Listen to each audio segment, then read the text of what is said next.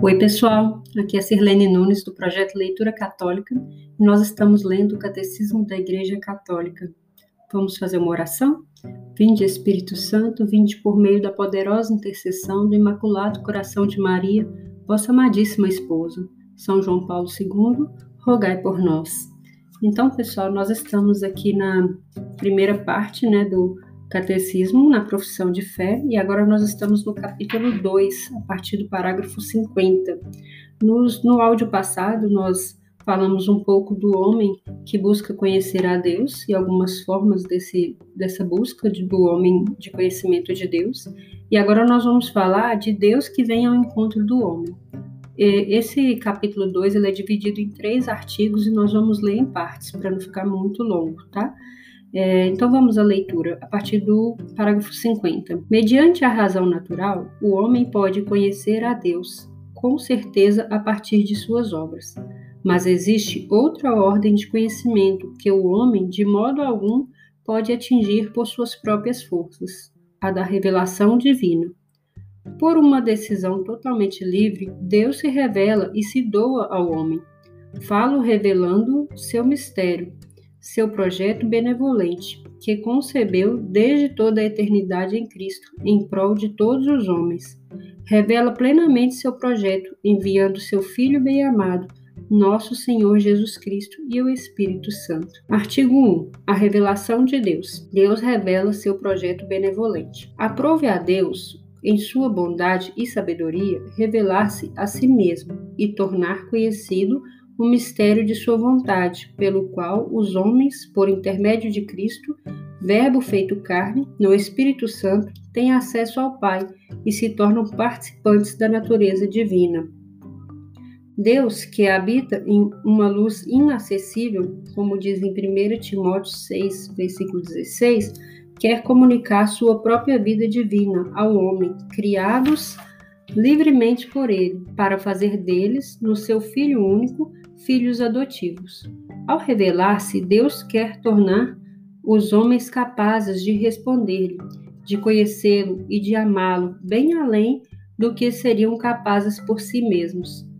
O projeto divino da revelação realiza-se ao mesmo tempo por ações e por palavras intimamente ligadas entre si e que se iluminam mutuamente. Esse projeto comporta uma pedagogia divina peculiar, Deus comunica-se gradualmente com o homem, preparando-o por etapas a acolher a revelação sobrenatural que faz de si mesmo e que vai culminar na pessoa e na missão do Verbo encarnado, Jesus Cristo. Santo Irineu de Leão fala repetidas vezes dessa pedagogia divina, sob a imagem da familiaridade mútua entre Deus e o homem. O Verbo de Deus habitou no homem e fez-se filho do homem para acostumar o homem a aprender a aprender a Deus e acostumar a Deus a habitar no homem, segundo o beneplácito do Pai, né? As etapas da revelação. Desde a origem, Deus se dá a conhecer, criando pelo Verbo o universo e conservando-o, Deus proporciona aos homens, nas coisas criadas, um permanente testemunho de si.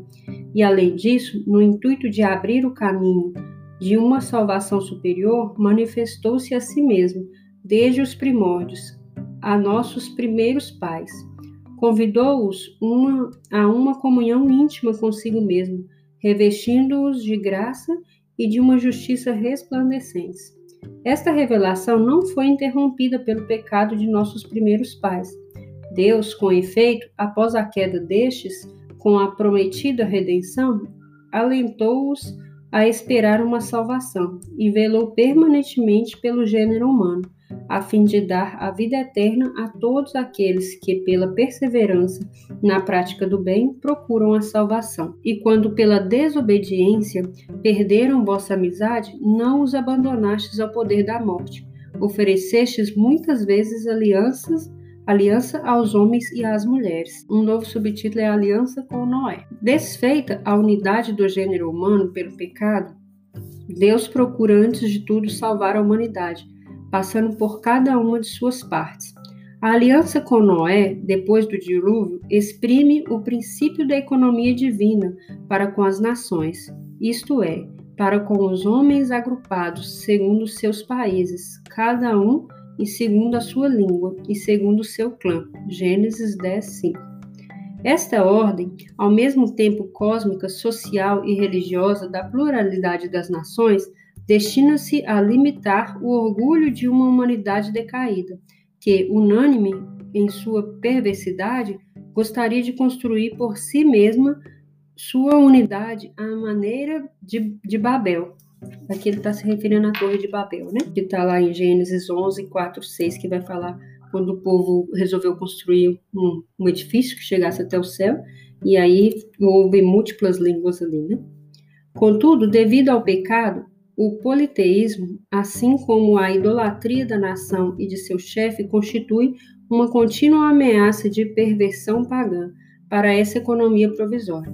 A aliança com Noé permanece em vigor durante todo o tempo das nações, até a proclamação universal do Evangelho. A Bíblia venera algumas grandes figuras das nações, tais como Abel, o justo, o rei sacerdote Melquisedeque, figura de Cristo, ou os justos Noé, Daniel e Jó.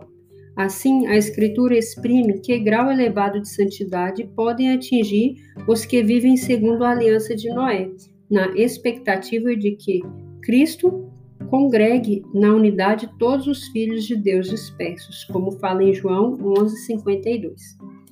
Outro subtítulo: Deus elege Abraão. Para congregar a humanidade dispersa, Deus elegeu Abraão, chamando-o para fora de seu país, de sua parentela e de sua casa. Gênesis 12:1. Para fazer dele, Abraão, isto é, o pai de uma multidão de nações. Gênesis 17:5. Em ti serão abençoadas todas as nações da terra. Gênesis 12:3. O povo originado de Abraão será o depositário da promessa feita aos patriarcas, o povo da eleição, chamado a preparar o, congra o congraçamento um dia de, de todos os filhos de Deus na unidade da igreja. Será a raiz sobre a qual serão enxertados os pagãos, tornados crentes.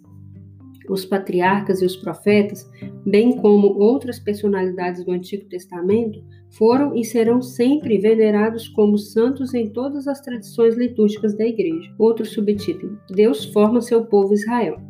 Depois dos patriarcas, Deus formou Israel como seu povo, salvando-o da escravidão do Egito.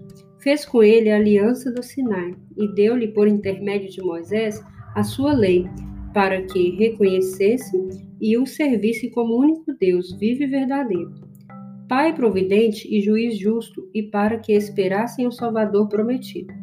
Israel é o povo sacerdotal de Deus, aquele que traz o nome do Senhor, como diz em Deuteronômio 28, 10.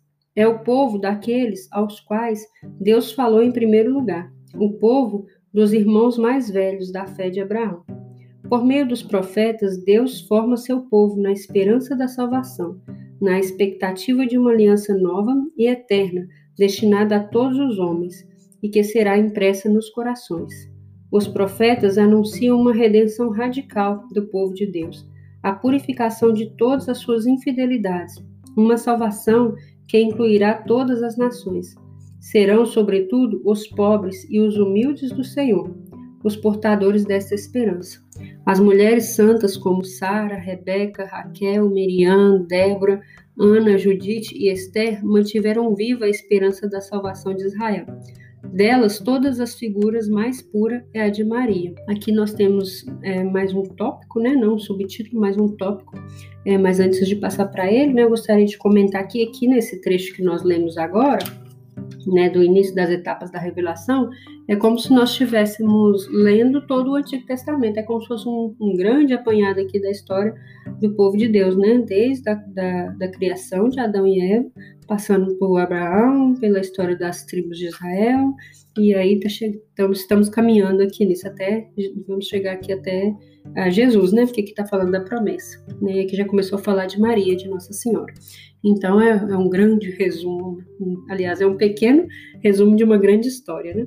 Então vamos para o tópico 3 aqui, que vai falar assim: Cristo Jesus, mediador e plenitude de toda revelação. Deus tudo disse no seu verbo, é o subtítulo. Muitas vezes e de modos diversos falou Deus, outrora, aos pais pelos profetas. Agora, nesses dias que são os últimos, falou-nos por meio do seu Filho. Hebreus 1, 1, 2. Cristo, o Filho de Deus feito homem, é a palavra única, perfeita e insuperável do Pai. Nele, o Pai disse tudo, e não haverá outra palavra senão esta.